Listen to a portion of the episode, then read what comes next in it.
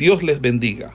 Reciban un cordial saludo por parte del Ministerio El Goel y su centro de formación, quien tiene el gusto de invitarle a una exposición de la palabra de Dios en el marco del programa de formación de biblistas e intérpretes de las Sagradas Escrituras, hoy con la asignatura de... Estos cuatro. Eh, bien, amados hermanos, vamos a ubicarnos en el capítulo 23 eh, en esta mañana. Eh, y vimos la, estuvimos analizando esa primera defensa que Pablo hace ante el concilio, ¿verdad? Recuerde que aquí la palabra concilio está haciendo referencia al Sanedrín. Entonces, eh, eh, es muy importante que ustedes eh, conozcan lo, el, esta parte, ¿verdad? Lo que era el Sanedrín, que estaba compuesto básicamente por 70 hombres. Y es una tarea que les quiero colocar, ¿verdad? De, para tomar la nota del, no sé si les había colocado un trabajo ya, no les había colocado un trabajo ya, amados hermanos. ¿Alguien que me recuerde? Bueno, habíamos hecho la de las fiestas, la de también la de los las escuelas. Eh, las escuelas filosóficas, sí, señor. Ajá. Bueno, esta, hermanos, eh, eh, que ustedes lo puedan eh, investigar acerca de la, lo que es el Sanedrín y tener esta parte clara, porque el propósito es que tener esto claro, porque es muy importante para usted tener esta parte clara. Entonces, como cómo estaba constituido el Sanedrín. Y eh, un trabajito así que usted lo, lo, me, lo, pase por escrito, de cómo, de, el, acerca del Sanedrín, cómo estaba constituido. Porque ellos, eh, este, esto cumplía no solamente con funciones sacerdotales, sino también eh, funciones de tipo política.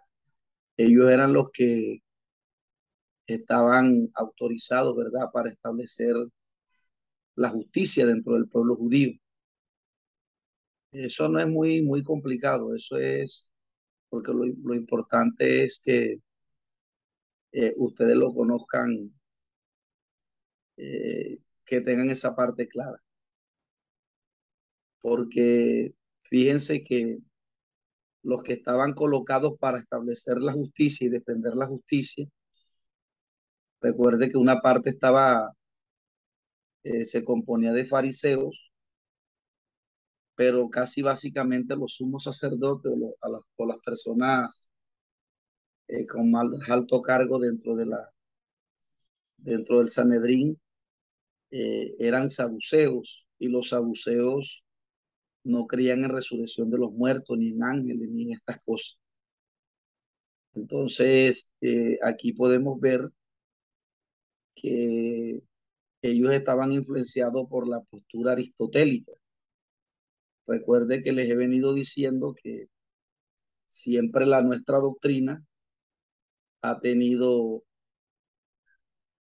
eh, un ataque a nivel de la enseñanza, porque si nuestra doctrina la dejamos mezclar con los conceptos de la filosofía, que es lo que, está, que lo que ha pasado en estos tiempos, eh, entonces, eh, entonces el enemigo gana mucho terreno porque termina enseñando eh, conceptos de hombre y que se hacen pasar como si fueran bíblicos y la gente como de pronto los ignora. Entonces fíjense que los saduceos no creían en la resurrección de los muertos.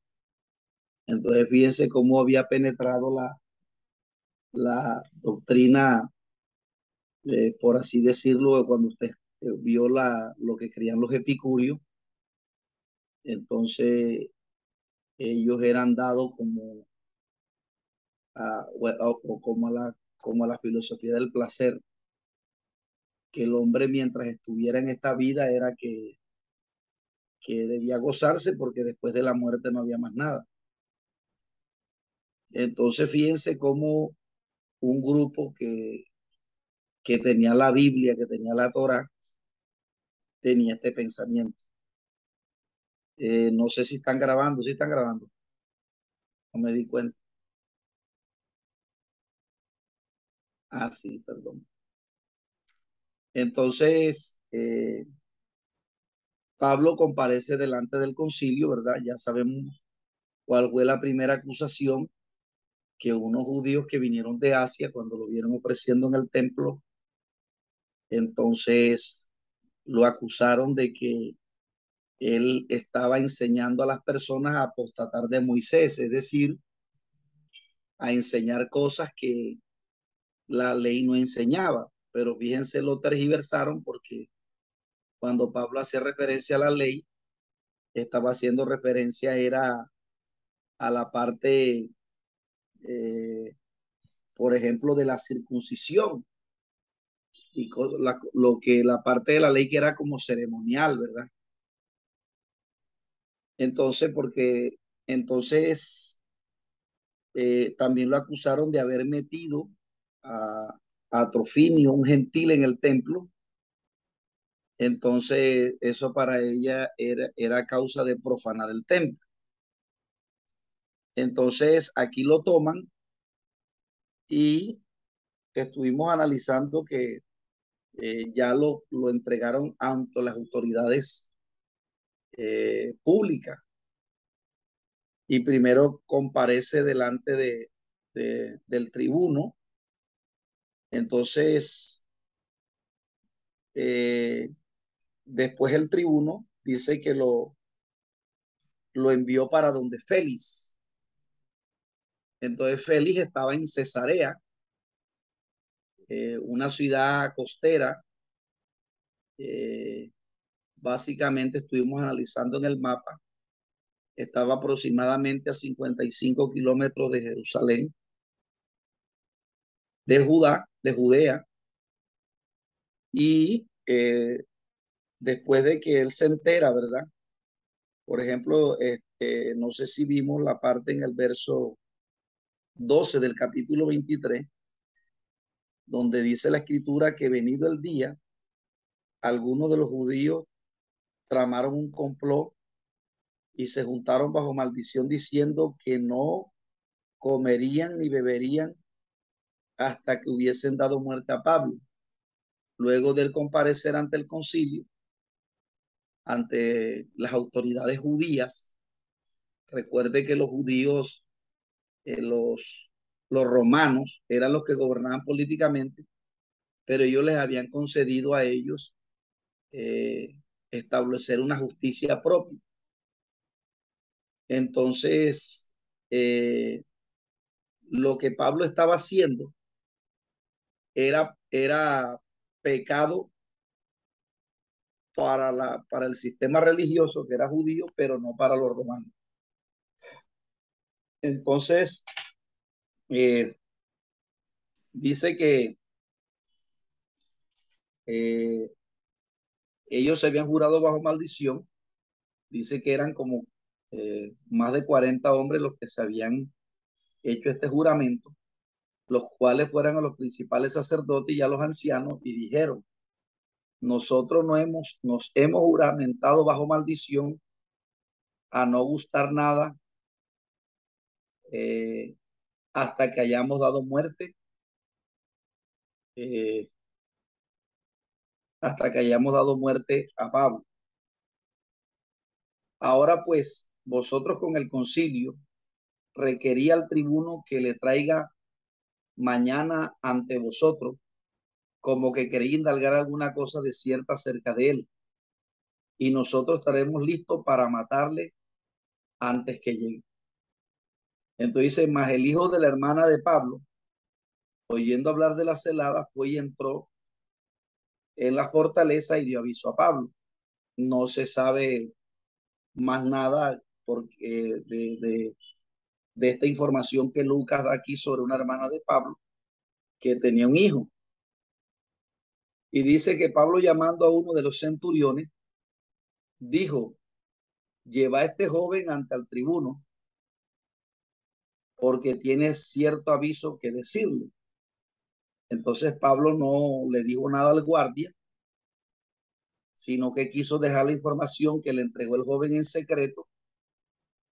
Y como ya Pablo se habían enterado que era ciudadano romano, entonces, eh, como ya lo hemos explicado, ¿verdad? Que tener la ciudadanía romana en ese tiempo era un gran privilegio.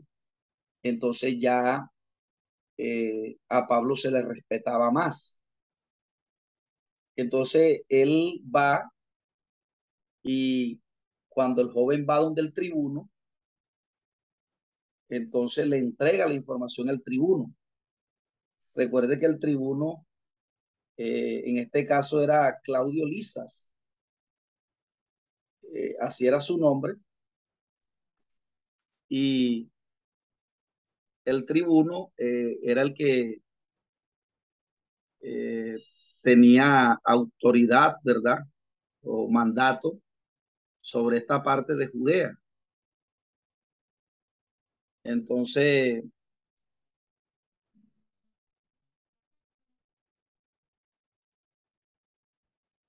entonces este magistrado, por así decirlo, que era elegido por el pueblo, eh, dice que lo, lo, lo, lo, lo protege y al enterarse del plan que había contra él, entonces dice que mandó a llamarlos un centurión.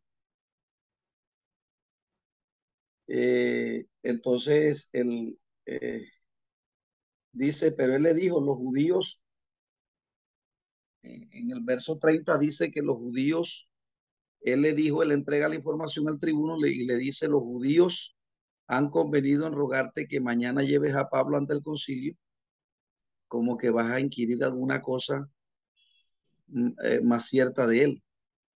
Pero tú no le creas, porque más de 40 hombres de ellos se, eh, de ellos le acechan, los cuales se han juramentado bajo maldición a no comer ni beber hasta que, hayan dado, hasta que le hayan dado muerte. Y ahora están listos para esperando tu promesa. Entonces el tribuno despidió al joven, mandándole que a nadie le dijese esto. Esto con propósito de protegerlo, ¿verdad? De protegerlo. Él quiso dejar en silencio este secreto únicamente sabiéndolo él, Pablo y el joven. Porque si estos hombres se llegan a enterar de que este joven eh, hizo esto, entonces esto podría traer alguna represalia contra el niño.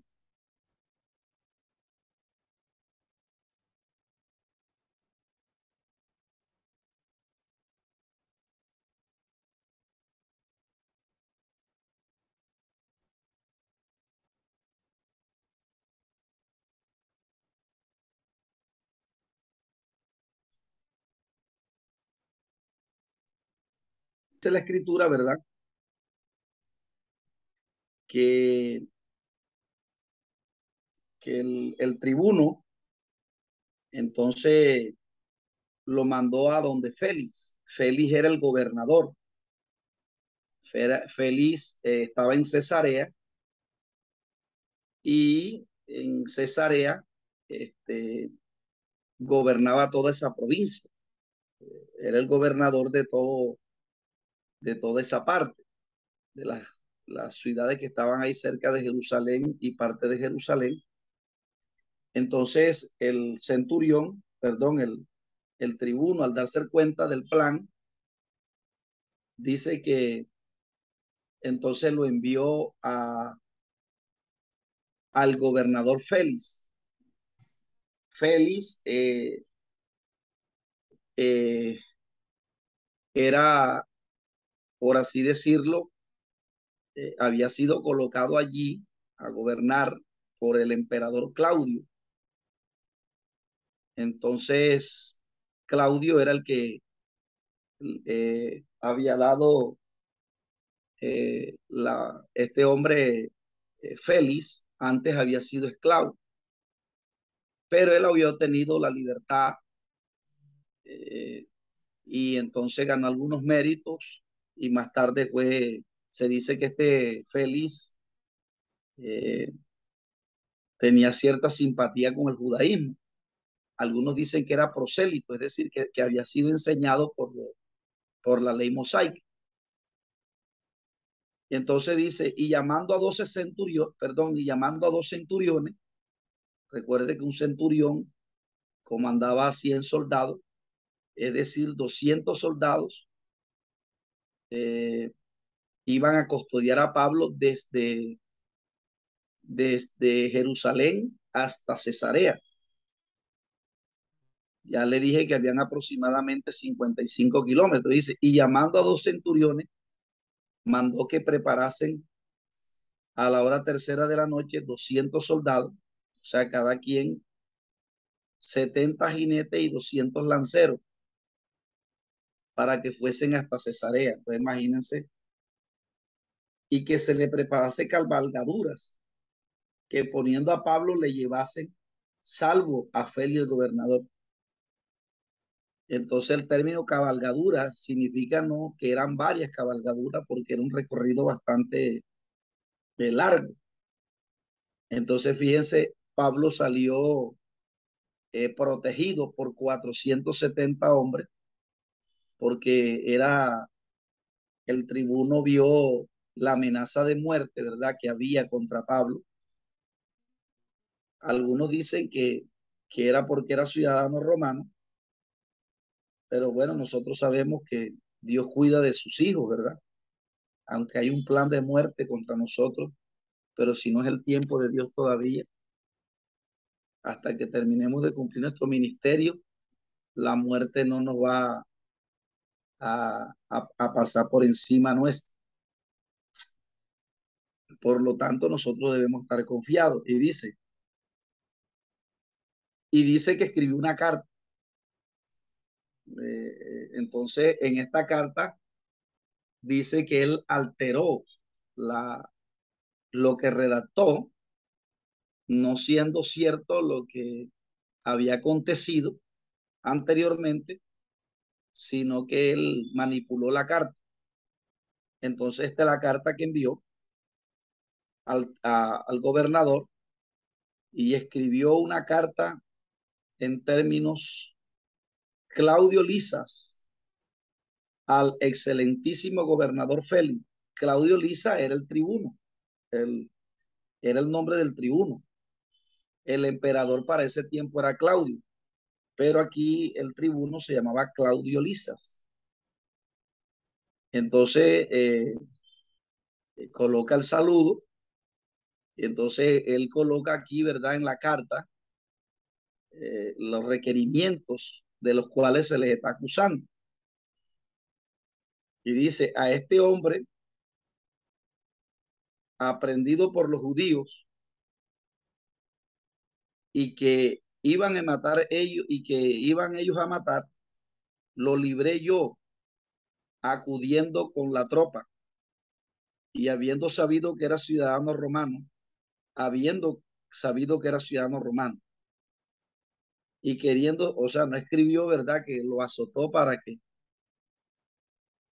eh, que lo había azotado primero para que dijera por qué causa le había, era que los judíos le habían eh, tomado preso. Y queriendo saber la,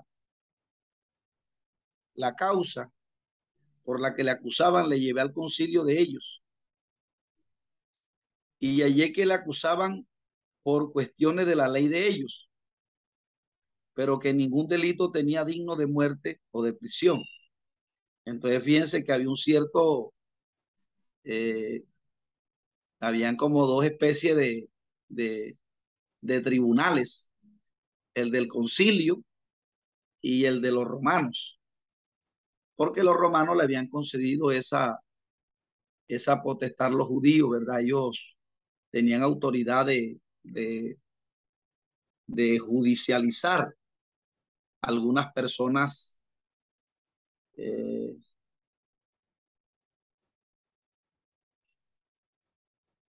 algunas personas que ellos consideraran que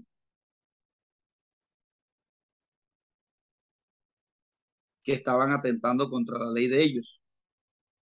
Entonces, eh, dice aquí, pero al ser avisado de acechanza que los judíos habían tenido contra este hombre, al punto, al punto le he enviado a ti, intimando también a los acusadores que traten delante de ti lo que tengan contra él, pasarlo bien. Y dice que los soldados tomando a Pablo como se les ordenó, le llevaron de, de, noche a, Antipatris, que era una ciudad que estaba relativamente cerca de Jerusalén y que quedaba en el camino para ir a Cesarea. Entonces dice que al día siguiente, dejando los jinetes que fuesen con él, volvieron a la frontera. Y dice que cuando llegaron a Cesarea y dieron la carta al gobernador, eh, presentaron también al, al, pueblo delante de él. Perdón, presentaron también a Pablo delante de él y el, y el gobernante leía la carta. Leída la carta, preguntó de qué provincia y habiendo entendido que era de Sicilia, eh, le dijo, te oiré cuando vengas tus acusadores. Porque Cilicia eh, eh, Pablo era de Tarso, ¿verdad? Y como estaba relativamente cerca Tarso ahí, entonces él entendió que a él le tocaba, a este gobernador el que le, le tocaba judicializarlo. Entonces el capítulo 24 muestra primero la, la acusación que traen los, los judíos para con él y luego su defensa. Es lo que nos va a hablar el capítulo 24. Ya Pablo presentó su defensa delante del concilio. En el concilio lo iban a matar, el tribuno lo defiende y ahora eh, Pablo va, es la primera vez que va a comparecer delante de las autoridades públicas o políticas, ¿verdad? Entonces, pero sabemos que en todo tribunal se tienen que escuchar las acusaciones y también hay que darle al acusado eh, eh, el derecho que se defienda. Hoy el sistema judicial que nosotros tenemos es basado en el derecho romano, porque fueron los romanos que eh, a quien se les debe, ¿verdad? El, el, el programa judicial al cual se rigen algunas constituciones a nivel mundial. Por eso a todo el que estudia derecho le mandan estudiar el derecho romano. Entonces, eh, dice aquí que eh, cinco días después, el capítulo 24, descendió a él el sumo sacerdote Ananías con algunos de los ancianos y un cierto orador llamado Tértulo y comparecieron ante el gobernador contra Pablo. Entonces, este Ananías eh, y este orador Tértulo eh, parecía que eran de los saduceos no eran fariseos, sino saduceos. Y dice que cuando este fue llamado, Tértulo que comenzó, Tértulo comenzó a acusarle diciendo, como debido a ti gozamos gran paz y mucha cosas son bien gobernadas por el pueblo, por tu prudencia. Se dice que esto eran halagos y, y era como hipocresía porque ellos tenían una cierta discrepancia con Félix. Entonces este halago que hace Tértulo, ¿verdad? Como de toda persona hipócrita que está delante de alguien, lo comienza a alabar. Entonces se dice que esta, estas, este halago que estaba haciendo Tértulo, eh, que, que, hacía parte de, de, las autoridades del concilio, lo, lo, lo alabó, como dice la escritura, ¿verdad? Eh, le dijo palabras infladas. Oh, excelentísimo, lo recibimos en todo tiempo y en todo lugar con toda gratitud. Esto con el propósito, este halago que venía de parte del concilio, era con el propósito que el, que el gobernador hiciera un dictamen a favor de ellos. Entonces dice, pero por no molestarte más largamente, te ruego que oigas brevemente conforme a tu equidad. Porque hemos hallado que este hombre es una plaga, promotor de sediciones. Ya esta tercera acusación si era grave, amados hermanos, porque eh, recuerden que eh, cuando alguien eh, era acusado de sedición, Entonces, usted sabe que la palabra sedición lo que significa es el levantamiento del pueblo contra la autoridad.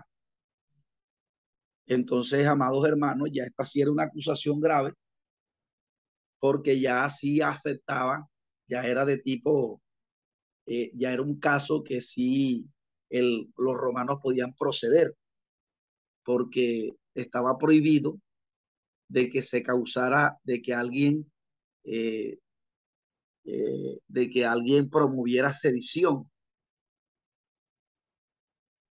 Entonces, las primeras acusaciones que le habían hecho eh, eh, era algo que no afectaba a, que no, no afectaba el estrado judicial de los romanos.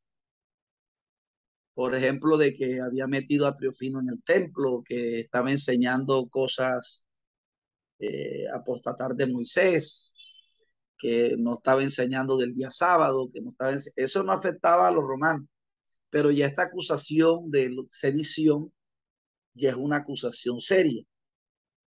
Y entonces, eh, porque fíjense, amados hermanos, cómo, cómo el, el, el, odio hace que las personas eh, tergiversen o, o le agreguen más eh, de, lo, de, lo, de lo que realmente es para poder, eh, para poder que se para poder que se logre el castigo sobre la persona que, que ellos odian. Entonces ellos alteraron. Pero Pablo, de una manera muy sabia, ¿verdad? Se defiende y usa el argumento de ellos para su legítima defensa. Entonces mire cómo Pablo se va a defender, que uno ve aquí cómo el Espíritu Santo está, porque ya Jesús lo había advertido en Mateo capítulo 24 que eh, algunos de nosotros íbamos a ser llevados ante los tribunales por causa de él. Y Pablo ya aquí lo estaba experimentando. Y vemos aquí cómo este hombre lo, el mismo señor, ¿verdad? Algunos dicen que porque él había estudiado derecho. bueno, puede ser cierto, pero sabemos también la, la, la obra del Señor aquí. Eh, entonces ellos le dicen que el tribuno Lisa lo intervino con gran violencia y le quitó de sus manos, mandando a sus acusadores que viniesen a ti, tú mismo sabes, al juzgarle, podrás informarte de todas estas cosas que le acusamos. Ya, él, ya Feli había escuchado la versión del tribuno, eh, había escuchado la versión de, del concilio, de las acusaciones. Entonces, eh, ahora tenía que escuchar al acusado. porque, porque este, en esto los romanos sí eran bastante respetuosos y más cuando se trataba de, de alguien que tenía la ciudadanía romana, como Pablo.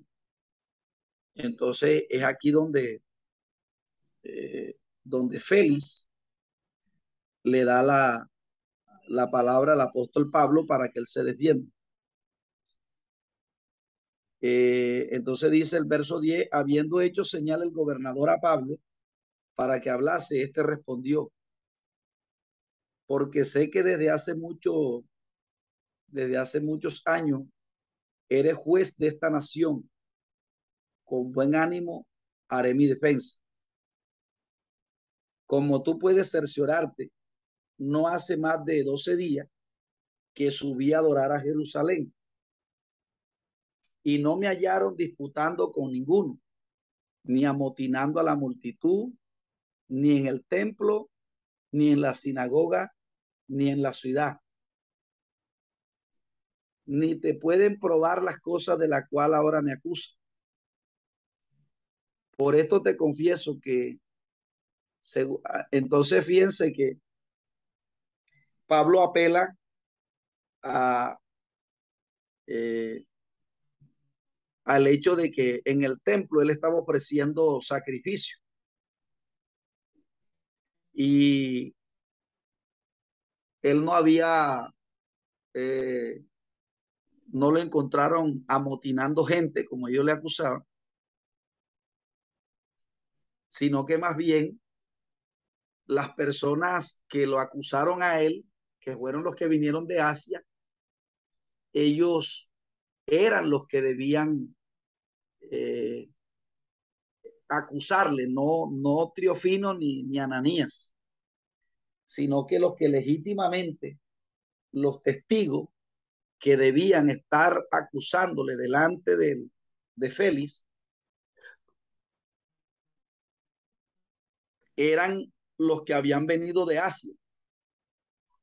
Entonces Pablo utiliza este, Pablo utiliza este argumento para defenderse porque los que primero le acusaron eran los que debía acusarle ante el gobernador, pero no, esto no lo estaban haciendo. Ellos, quienes les estaban acusando, no eran los que lo habían acusado al principio. Entonces Pablo apela a esto porque, porque eh, entonces si Ananías y, y este Trofinio eh, desmentían lo que Pablo estaba diciendo, ellos tenían dos opciones, o afirmar lo que Pablo estaba diciendo o mentir ante el tribuno. Porque Pablo les estaba diciendo que él no estaba, cuando estaba haciendo sacrificios en el templo, él no estaba levantando ningún amotinamiento ni, ni, ni promoviendo sediciones contra el imperio, sino que él estaba haciendo su sacrificio normal, pero unos judíos que vinieron de Asia fue los que lo acusaron a él, pero esos que lo acusaron a él en el templo eran los mismos que debían acusarle delante del, del, gobernador, pero no lo estaban haciendo. Entonces, ya por ahí, ya el gobernador eh, se daba cuenta, ¿verdad? Que ya se estaba haciendo una, una injusticia, porque quienes al principio lo acusaron eran los que debían acusarle delante del gobernador. Entonces, por eso Pablo eh, eh, apela, ¿verdad?, a cómo huelen las cosas. Entonces dice, ni te pueden probar las cosas de las que ahora me acuso. Pero esto te confieso, que según el camino que ellos llaman herejía, así sirvo al Dios de mis padres, creyendo todas las cosas que en la ley y en los profetas están escritas. El problema que era que los saduceos nada más daban por inspirado la Torá nada más. El Nevín, que son los profetas, no lo daban por inspirado. Pero Pablo aquí, como gran, la gran parte de los que estaban acusándole eran los, eran los los saduceos, ¿verdad? Que Entonces, el, el, ellos no creían, ellos no daban por inspirado a los profetas. Entonces dice, teniendo esperanza en Dios, la cual ellos también abrigan, de que había de haber resurrección de los muertos, así de injusto como de injusto. Y por esto procuro tener siempre una conciencia sin ofensa ante Dios y ante los hombres. Pero pasado algunos años, vine a hacer limosna a mi nación y a presentar ofrenda. Estaba en ello cuando unos judíos de Asia me llamaron purificando en el templo, me hallaron purificando en el templo, perdón, no profanando el templo, todo lo contrario, purificando el templo, no con multitud ni con alboroto. Ellos debieran comparecer ante ti y acusarme si contra mí tienen algo.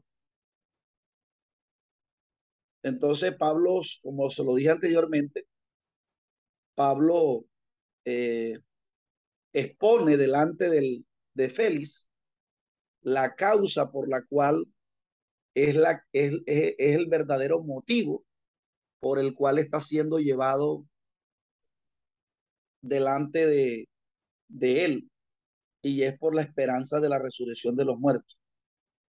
Yo quiero que ustedes, eh, yo quiero que ustedes, amados hermanos, eh, lean, lean, no sé si el pastor en otras clases se los ha mandado a leer, pero sí es bueno que ustedes lean el Tratado del Alma según Platón.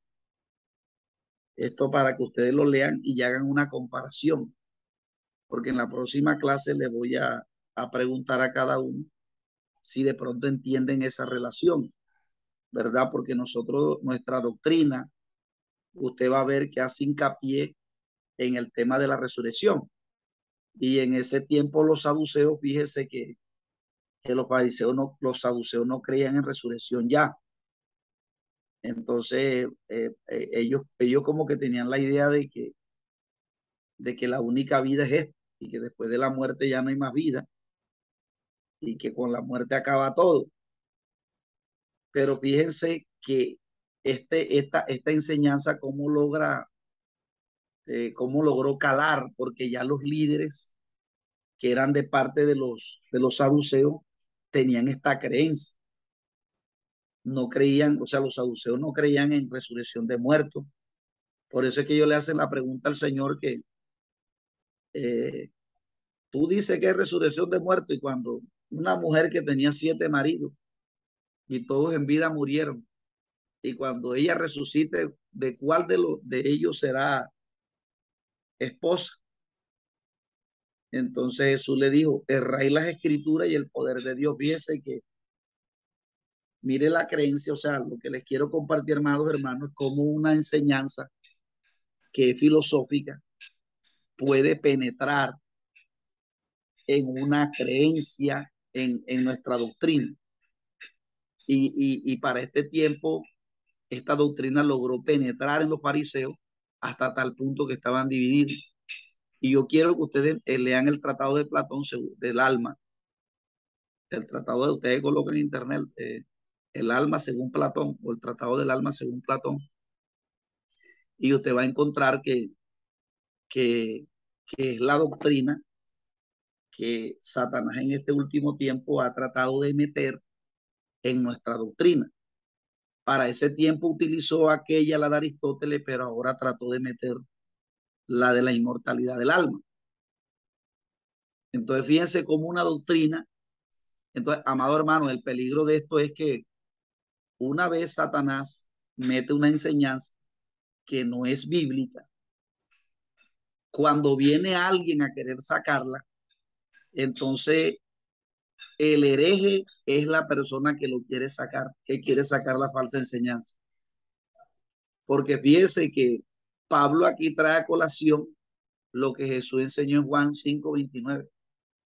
Pablo dice, teniendo la esperanza en Dios, el cual ellos también abrigan, de que de ha de haber resurrección de los muertos, así de injusto como de injusto. Entonces, fíjense que hay algunas doctrinas que, que piensan que nada más va a haber resurrección de justos y de injustos no. Entonces Pablo está diciendo es que realmente la causa por la cual están acusando no es por lo que ellos están señalando, sino que es un cierto celo porque ellos no, ellos, ellos eh, no creen la doctrina o, o, o, por así decirlo, el apóstol Pablo, cuando predicó Esteban y cuando predicó él, él dejó en, en, ese, en, ese, en esa predicación, dejó de una manera clara que Jesús era el Mesías y que y que tal cual como la ley lo enseñaba y los profetas, que el Mesías había de morir y resucitar, así había acontecido. Pero si ellos eh, eh, aceptaban lo que Pablo decía,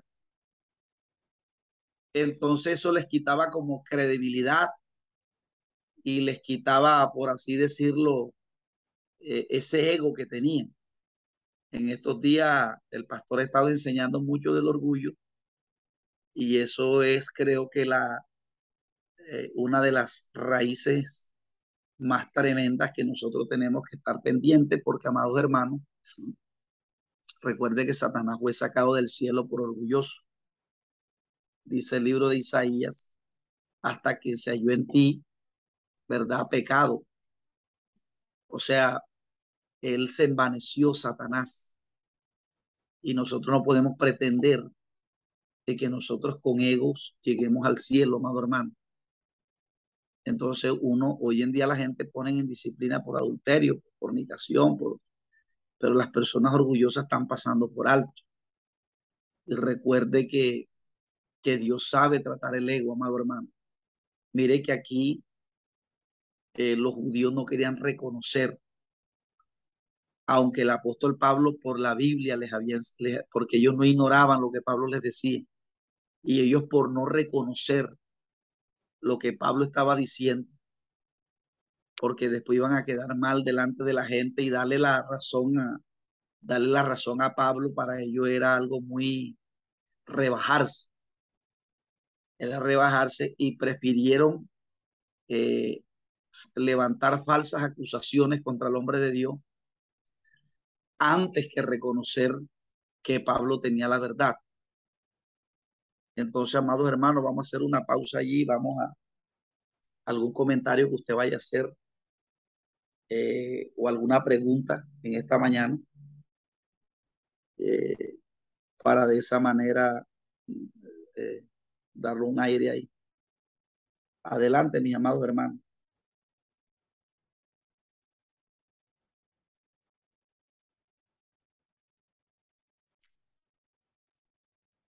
Buenos días, profe, ¿cómo amanece? Dios le bendiga, hermano. Amén, amén. Bueno, yo tengo una pregunta. Eh, sabemos que el Antiguo Testamento cierra con, con Malaquías y entramos en el periodo, periodo instantamentario. Esta es la primera defensa. Esta es la primera defensa que Pablo hace ante, ante un tribunal romano, ¿verdad? Que en este caso ante Félix, que era el gobernador, que estaba en Cesarea. Y una vez Pablo hace su defensa, eh, Pablo cuando está haciendo la defensa dice, ellos hubieran, eh, el verso 19, 19, ellos debieran comparecer ante ti y acusarme sin contra mí tienen algo. Está hablando de los que lo acusaron primeramente allá en, el templo cuando él estaba haciendo el sacrificio, los que le dijeron, vení y echa mano sobre este hombre porque ha dicho allá en toda Asia. Asia se refiere al Asia Menor, no al continente asiático, sino al Asia Menor, en Éfeso. Por eso dice, unos judíos que vinieron de Asia, pero ahí está haciendo referencia es al Asia Menor, básicamente en Éfeso. Entonces, a esto es que Pablo se refiere, porque él dice, yo en ningún momento he estado levantando sedición, porque yo estaba haciendo mi sacrificio normal, como todo ellos lo hacen, con la misma esperanza que ellos abrigan, ¿verdad? De que había resurrección de muerte. Y estaba en esto cuando estos hombres vinieron a acusarme, pero yo en ningún momento levantó sedición. Entonces, eh, esto lo hizo él con el, con el propósito de que, de que eh, este Trofinio y, y Ananías aceptaran lo que Pablo estaba diciendo. Pero ustedes saben que todo orgulloso no acepta las cosas, sino que, eh, aunque porque estos hombres eran conocedores de la Biblia y, y la gente prefiere, amados hermanos, eh, echar mentira antes que reconocer para, para quedar bien delante de la gente. Entonces, ellos no le iban a reconocer delante del tribuno, delante de Félix, lo que Pablo les estaba diciendo. Entonces dice, eh, eh, digan estos mismos si hallaron en mí alguna cosa mal hecha cuando comparecí ante el concilio a no ser que estando entre ellos prorrumpí en alta voz acerca de la resurrección de los muertos, soy juzgado hoy por vosotros. Entonces, fíjense que, que el tema allí no era tanto por, eh, por las acusaciones de las sediciones que se le estaba acusando, sino más bien era por un celo, porque Pablo estaba hablando de, la resurrección de los muertos y básicamente del hecho de que el Cristo que ellos habían matado había resucitado. Y que ahora con la resurrección de Jesucristo se introduce una nueva etapa, porque así lo estaban, eh, eh, así lo habían establecido las escrituras, que una vez Cristo resucitara, aún los gentiles podían tener entrada en el reino de los cielos. Y esto era lo que les causaba a ellos un celo, eh, ¿verdad? Un celo, un celo de orgullo. Porque hay gente que, que, quiere que, que, imagínense si a su iglesia llega una persona que es liberal, entonces usted no le va a dar entrada una cosa es que usted le vaya a dar el púlpito y le vaya a dar, pero esa persona es digna de que llegue. Por ejemplo, si nosotros estamos en una federación y puede venir una iglesia mundana si quiere, pero si ellos piden someterse a los a los a, a las reglas de la federación, nosotros lo que vamos a restaurar esa gente, porque Dios nos ha mandado Imagínense si Jesucristo no tiene una relación con la mujer samaritana. No, no, no le hable ni siquiera a la mujer samaritana. Entonces, amados hermanos, una cosa es que una persona mundana venga y usted le vaya del púlpito enseguida y lo ponga a ministrar así. Pero si esa persona solicita una afiliación a la federación, puede venir como quiera, porque a la final esas personas que están así, ellos porque ellos no los han, eh, no los han, este, no los han formado. Puede que estén evangelizados, porque mire, hay gente que está en el mundo, amado hermano, que le ha clamado a Dios en medio de su dolor. Y Dios les ha respondido. Puede que tengan arete, pueda, porque mire, cuando usted clama a Dios, Dios no mira si usted tiene arete, si tiene yin, Una persona está en angustia, por un dolor que tenga y esa persona le clama al Señor, amado hermano, esa persona Dios lo escucha porque la Biblia dice que es él un corazón contrito y humillado a malo desprecio. Así la persona sea, este, así la persona sea el más malo que pueda hacer. Y les he colocado el ejemplo de Manasés que era un hombre malo, pero malo en Israel. Y Dios juzga más a una persona que conoce y se desvía que a una persona que no conoce. Entonces, cuando esa persona clama a Dios, amados hermanos, esa persona Dios lo escucha, si lo hace de corazón. Entonces, cuando la persona tiene ese encuentro con el Señor, Entonces Dios nos los trae a nosotros, así como hizo con Cornelio, ¿verdad? Que él estaba orando y Dios lo llevó donde, donde lo llevó de donde, donde Ananía para que Ananía le clarificara, ¿verdad? Entonces es así. Es así cuando, cuando las personas, eh, por ejemplo, la mujer pecadora, ¿verdad? Que estaba con, el, con Simón el fariseo. Y, y, nada más, y nada más Simón el fariseo dijo, si ese hombre fuera de Dios supiera quién es la que le está jugando los pies, que es una mujer pecadora, nada más lo pensó. Y, si, y enseguida Jesucristo refirió una parábola y le dijo la, que dos, dos deudores debían. El uno debía 500 y el otro 100. Pero a ambos les fueron perdonadas las deudas. Y él le preguntó a Simón, ¿cuál cree de los dos que amará más? Y Simón dijo, creo que el que al que se le perdona más, y él dijo, ciertamente has juzgado. Yo desde que vine aquí, Tú ni siquiera me has dado nada, una atención. Y mira esta mujer desde que yo vine.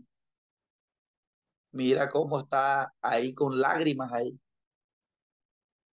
Entonces era una mujer que estaba, que reconocía que estaba en pecado, pero era una mujer que tenía una actitud de arrepentimiento.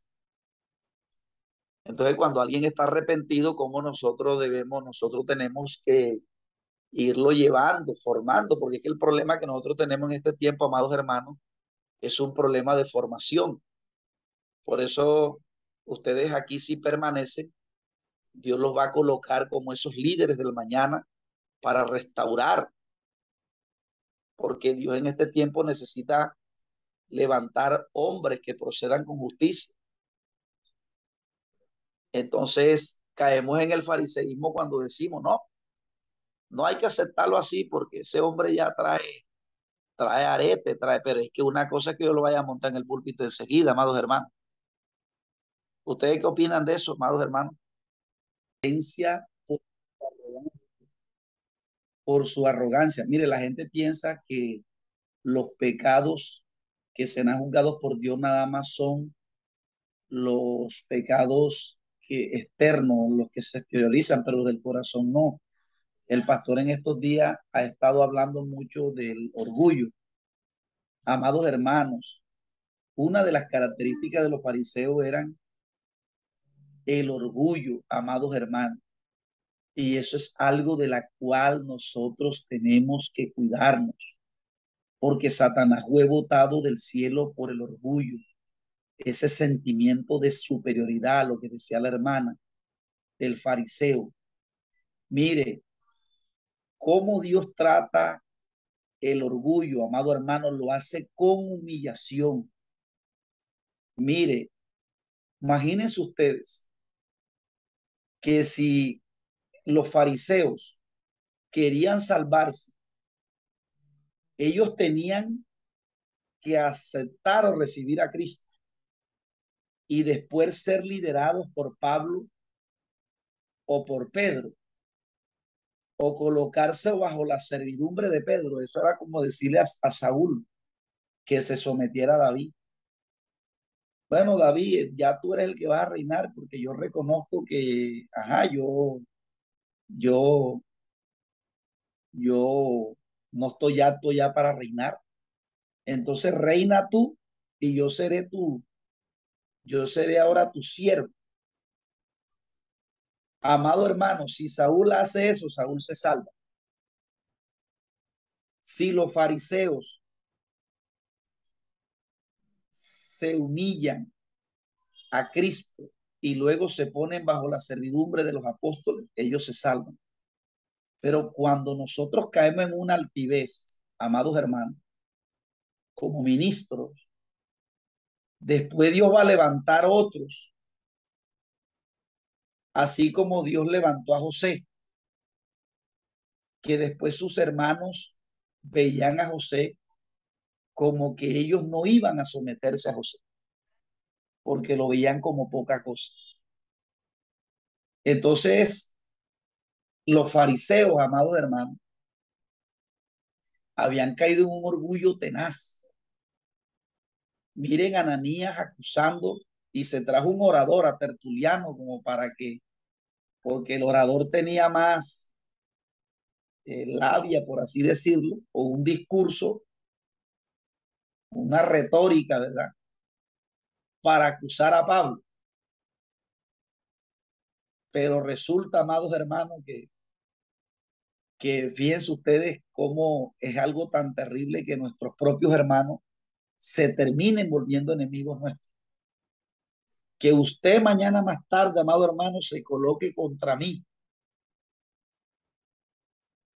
Eso es lo que Satanás está haciendo en este tiempo.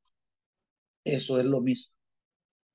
De parte de quién viene hoy el rechazo para nosotros de parte de nuestros propios hermanos, que le queremos enseñar.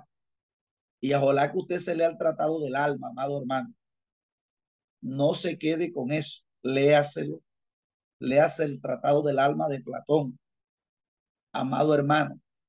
Y el tratado del alma, escuche. Mire, mientras que al catolicismo le dijo que el alma era lo que se salvaba y lo que se condenaba, a, a Budas esa doctrina, dijo, el, Buda enseña que el alma no, no va al cielo ni va al infierno, sino que transmigra la doctrina de la metapsicosis. O sea que cuando usted muere, la persona, el alma le va reencarnando, le va reencarnando. Entonces, fíjense esa idea, sino que la doctrina del alma eh, se va para, también para la doctrina budista pero también, pero también se mete en, nuestra, en, nuestra, en nuestras enseñanzas. Y mire, y compárela con la resurrección de los muertos. Porque una, cuando yo a usted le hablo de resurrección de los muertos, las personas tienen que creer en el cuerpo. Pero la doctrina de la inmortalidad del alma enseña que cuando la persona muere, el alma se libera de ese cuerpo malo y hoy en día usted ve cristianos diciendo que ellos, lo que pasa es que esta carne nunca se va a convertir haciendo docetismo. Y yo, uno le va a enseñar eso a las personas. Y las personas en eso, amados hermanos, piensan que uno es el hereje. Entonces, fíjense ustedes cómo esa doctrina, y mire qué es lo que ha llevado a la iglesia a apostatarse. Por eso ustedes que usan falda, cuando ustedes le van a enseñar a un liberal, ustedes le tienen que enseñar de la doctrina de la resurrección de los muertos. Y ustedes le tienen que enseñar, mira, lo que pasa es que, a ti te enseñaron el gnosticismo. Pero mira qué es la doctrina de la resurrección de los muertos. El apóstol Pablo hace hincapié en este mensaje. Tanto para referirse a Cristo, pero también, amados hermanos, porque es que esa es nuestra doctrina. Y Satanás la ha querido, mire, no hay doctrina que se le levante el tema de la resurrección de los muertos. El otro día alguien me dijo, no, que cuando yo muera ya yo no existo más, hermano. Entonces yo le estaba explicando, le dije, hermano, usted tiene dos opciones.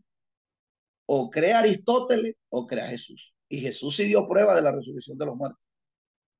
Porque lo que enseña que el hombre cuando muera ya no existe más o que viene evolucionando que usted ve por ahí por Discovery, hay una película, yo no sé si usted la viste, que el megalodón, que es un tiburón que, que viene no sé cuántos años evolucionando. Y es, y es una película, amado hermano, que enseña un mensaje totalmente filosófico. Y la gente está creyendo eso. La gente cree que cuando muera no va a tener que, que, rendir cuenta de sus actos aquí, porque cuando yo muera ya no van a existir más. Y la Biblia está diciendo lo contrario. La Biblia, el tema, fíjense ustedes que, eh, fíjense ustedes que, que a Pablo se cuestionaba por esto. A Jesús se cuestionó por eso. A Jesús se cuestionó por el, por el hecho de la resurrección, porque ¿quién iba a creer que, que, porque el mensaje era, Ustedes mataron a Jesús, Dios lo resucitó. Y Jesús es el que va a ser el rey de la tierra. Y ustedes tendrán que comparecer delante de Jesucristo, ya no como abogado, sino como juez. Porque dice, decían ellos, Él es el que Dios ha puesto por juez de vivo y de muerto. Entonces, ahora, ustedes delante de Jesús tienen que tener una actitud de arrepentimiento, porque ese que ustedes mataron, Él tiene un reino, Él es el que va a reinar en la tierra. Entonces, eh, este, eh, lo que estamos tratando de decir aquí, amados hermanos, es el peligro de, de el peligro de, porque no es solamente enseñar el tema del pantalón, de la ropa solamente con, con la historia. Usted lo puede enseñar con la historia. Pero si la gente no se convence por la historia, entonces vamos con la antropología entonces. Y eso es un tema que usted debe dominar. Vamos a la antropología. ¿Cuál es la antropología? El estudio del hombre en la Biblia. Vamos a ver, para ver si lo que se salva es el alma o el cuerpo completo. Vamos a ver si el, alma es como lo mira la filosofía griega o es como lo mira la, el término nefes en hebreo, que habla de la totalidad de la persona. Entonces, eh, entonces, este, Mire, ayer estaba viendo, y fíjese esto cómo está metido. Ahí vi en, en el Facebook un pastor que se asesinó. Y entonces, no sé si será verdad o cierto, no sé si usted lo ha visto. Y en los comentarios tú decía, el alma de esa persona se salvó. Otros decían, el alma se condenó. Mire cómo la gente eh, plantea la salvación como lo ve el católico. Porque cuando nosotros podemos decir alma, pero nosotros cuando decimos alma, nosotros tenemos que incluir el cuerpo. Pero es que la gente está haciendo eh, un análisis del alma como sin el cuerpo. Entonces, por eso es que cuando usted lo ve analizando Apocalipsis 6, las almas que clamaban, entonces la gente piensa que es que la persona clama sin el cuerpo, o sea, como cuando la persona, el alma sola, sin el cuerpo, puede clamar. Entonces, mire eso.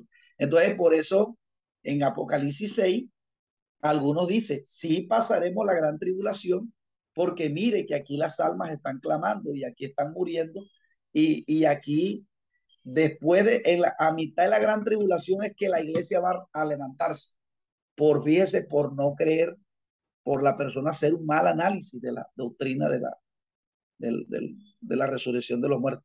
Y por eso yo a ustedes quiero que se lean ese tratado del alma, según Platón, y eh, lo comparen con lo que enseña la Biblia con respecto a la doctrina del hombre. Entonces, la doctrina del hombre se incluye el cuerpo, por eso nosotros nos santificamos completamente, cuerpo, alma y espíritu.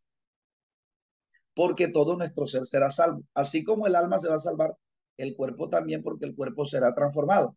Y yo sé que usted todo lo conoce, pero que le tiene que quedar bien claro, porque va a venir un momento donde usted le van a cuestionar su fe le van a venir un momento de pronto en un escenario que usted esté predicando, le van a querer cuestionar su fe y usted es importante que tenga eso claro por eh, no con el objetivo de vanagloriarse, sino que uno tiene que estar, eh, como dice la Biblia, ¿verdad?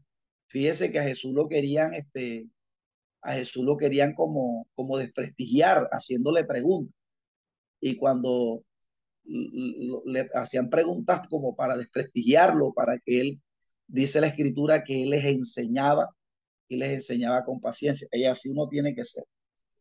Entonces, amados hermanos, finalizando aquí dice, eh, entonces Félix, ¿verdad? Oída estas cosas, eh, estando bien informado de este camino, le aplazó diciendo, cuando descienda el tribuno Lisas, el tribuno Lisas, que es el mismo Claudio Lisas, o sea, el que lo había remitido a él, donde Claudio lo había remitido para donde, para donde, para donde Félix.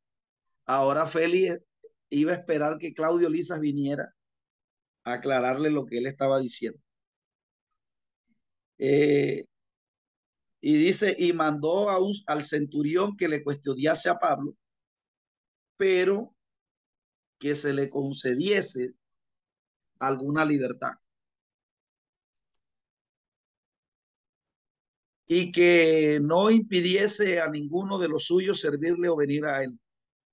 Algunos días pues viniendo Félix con Drusila su mujer, que era judía, eh, llamó a Pablo eh, y le oyó acerca de la fe de Jesucristo. Esta Drusila dicen que era hermana de, de del que mató a Jacob, este Herodes. Dice, pero, pero no Herodes el grande, sino el otro. Pero al entrar Pablo acerca, pero, la, pero al disertar Pablo acerca de la justicia, el dominio propio y el juicio venidero, Félix se espantó y dijo, ahora vete, pero cuando tenga oportunidad te llamaré. Esperaba también con esto que Pablo le diera dinero para que se le soltase, por lo cual muchas veces lo había, lo hacía venir y hablaba con él. Pero al cabo de dos años recibió Félix por sucesor a Festo, y queriendo Félix congraciarse con los judíos, dejó preso a Pablo. Entonces fíjese como que él se acercó a Pablo eh, como para saber de lo que Pablo creía, pero cuando Pablo le disertó, ¿verdad?, acerca del juicio venidero y el dominio propio y la fe, dice que se espantó, porque obviamente eh, era una persona muy mala, era una persona que se dice que le había quitado a Drusila, su mujer, con brujería a otro hombre que se había casado con Drusila y demoró un año. Y era un hombre muy malvado. Entonces, cuando Pablo, porque es que la, el, el, una de las causas por las cuales la gente se vuelve mala en esta vida es porque ellos creen que cuando muera ya no van a existir más. Eh, eh, por ejemplo, eh, imagínense ustedes qué creencia podía tener Pablo Escobar para hacer tanta maldad.